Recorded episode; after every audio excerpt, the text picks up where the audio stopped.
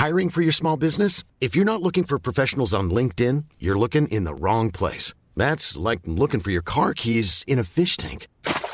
LinkedIn helps you hire professionals you can't find anywhere else, even those who aren't actively searching for a new job but might be open to the perfect role. In a given month, over 70% of LinkedIn users don't even visit other leading job sites. So start looking in the right place. With LinkedIn, you can hire professionals like a professional. Post your free job on linkedin.com slash people today.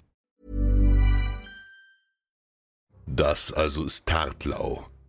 Ein kleiner befestigter Bauernhof mit einer Kapelle am Ende der Welt.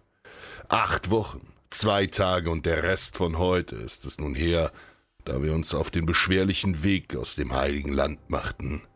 Mein Name ist Theoderich oder Dietrich, wie mich meine Männer nennen, Ritter des Ordens der Brüder vom Deutschen Haus St. Mariens in Jerusalem.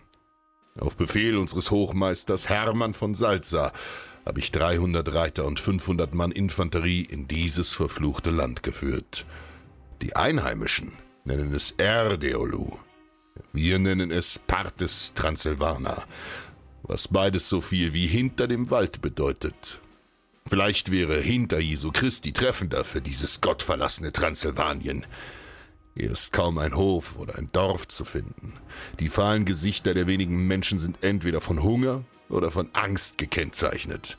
Seit zwei Jahren leiden sie unter den ständigen Überfällen der Kumanen, ein brutales Reitervolk aus den weiten Steppen jenseits der östlichen Berge, man sagt, sie flohen selbst vor der Grausamkeit der Mongolen und ihrem Herrscher Genghis Khan. Den Schrecken, vor dem sie geflohen sind, bringen sie nun selbst über dieses Land und seine Bewohner. Mord und Raub bedeuten diese Dämonen jeden Tag für die armen Bauern. Und Gott hat viele Prüfungen für uns. Eine davon ist diese. Sie zu meistern ist der Pfad zum Himmel. Der Herrscher des Landes, Andreas II., hat von der beispiellosen Tapferkeit unseres Ritterordens im Kampf gegen die Heiden im heiligen Land gehört und ist in der Stunde der größten Verzweiflung zu unserem Großmeister gekommen, um gnädig Hilfe zu erbitten. Aus eigener Kraft kann sich der König nicht der Kumanen erwehren und Hermann von Salza bietet ihm großzügig im Zeichen der Nächstenliebe seine und unsere Unterstützung an, sich dieses Problems anzunehmen – wie groß das kleine Problem am Ende wirklich ist, zeigt sich meist erst, wenn man direkt davor steht. Und unser Problem ist 2000 Mann schwer. Mit unserer Ankunft in Transsilvanien, so scheint es, sind die Kumanen überstürzt geflohen. Sie haben Tod und verbrannte Erde hinterlassen. Keiner von ihnen ist geblieben. Doch nur, um sich jenseits der Karpaten wieder zu sammeln. Kutan Khan, einer ihrer Kriegsfürsten, hat die sieben Stämme der Kumanen vereint, um mit einem gewaltigen Heer zurückzuschlagen. Eine unmissverständliche Machtdemonstration gegen König Andreas und seine neuen Verbündeten, die ein für allemal die Herrschaft dieser Heiden in Ungarn bekräftigen soll. Eine schwere Stunde für das kleine Königreich. Der einzige Weg durch die Berge im Osten führt die Kumanen über den Busau-Pass, ein schmales Nadelöhr der Karpaten, wo ihre gewaltige Überzahl jedoch bedeutungslos wird. Hier in den Bergen, nahe Tartlau, ist unsere einzige Chance, sie aufzuhalten. Diese Tataren sind Meister des Bogenschießens. Vom Rücken ihrer schnellen Pferde schießen sie in einer Minute mehr als 30 Pfeile. Geben wir diesen Heiden freies Schussfeld, sind wir verloren. Nur im direkten Nahkampf haben wir den Hauch einer Chance. Unbemerkt verstecken sich unsere Fußkämpfer am Rande des Passes, während sich unsere 300 Ritter in einer engen Keilformation auf der Straße aufstellen. Es dauert nicht lange, als die Stille der Berge durch ein lautes Grollen durchbrochen wird. Tausende feindliche Reiter lassen die Erde erbeben. Ein Beben, das sich unaufhaltsam nähert, und schon sehen wir sie.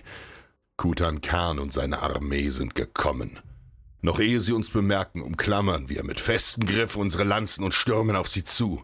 Donnernd setzen sich unsere Schlachtrösser in Bewegung und wie ein gewaltiger Hammerschlag krachen wir in die Reihen der überraschten Feinde. Mit aufgerissenen Augen schreien die Kumanen durcheinander, während unzählige von ihnen aufgespießt aus dem Sattel fallen. Für unsere Feinde gibt es in der Enge des Passes kein Vor und Zurück. Durch ihre Zahl behindern sie sich selbst und dicht hintereinander reitend ist es ihnen unmöglich, ihre Pfeile wirkungsvoll zu verschießen. Mit aller Kraft schlagen wir auf sie ein, hauen uns gnadenlos durch ihre Reihen und machen sie nieder. Blut spritzt mir entgegen und färbt meinen weißen Ordensmantel rot. Nun ist es Zeit. Auf mein Zeichen stürmt unsere Infanterie von den Berghängen in die Schlacht. Wie wilde Löwen stürzen sie sich von den Flanken auf die feindlichen Reiter und reißen die Kumanen von ihren Pferden. Feind um Feind schlachten wir ab, und schon bald klettern wir Christen über Berge von toten Heiden. Angsterfüllt reißen die Tataren ihre Waffen zum Schutz hoch, doch mit einem Hieb durchhauen wir ihre Bögen und die Schädel der Feinde gleich mit. Panik bricht aus. Wer von den Tataren noch lebt, sucht sein Heil in der Flucht. Eilig stürzen sie davon, und das Einzige, was ihnen bleibt, ist die Erinnerung an ihre schändliche Niederlage. Sieger zweifeln nicht, und Zweifler siegen nicht.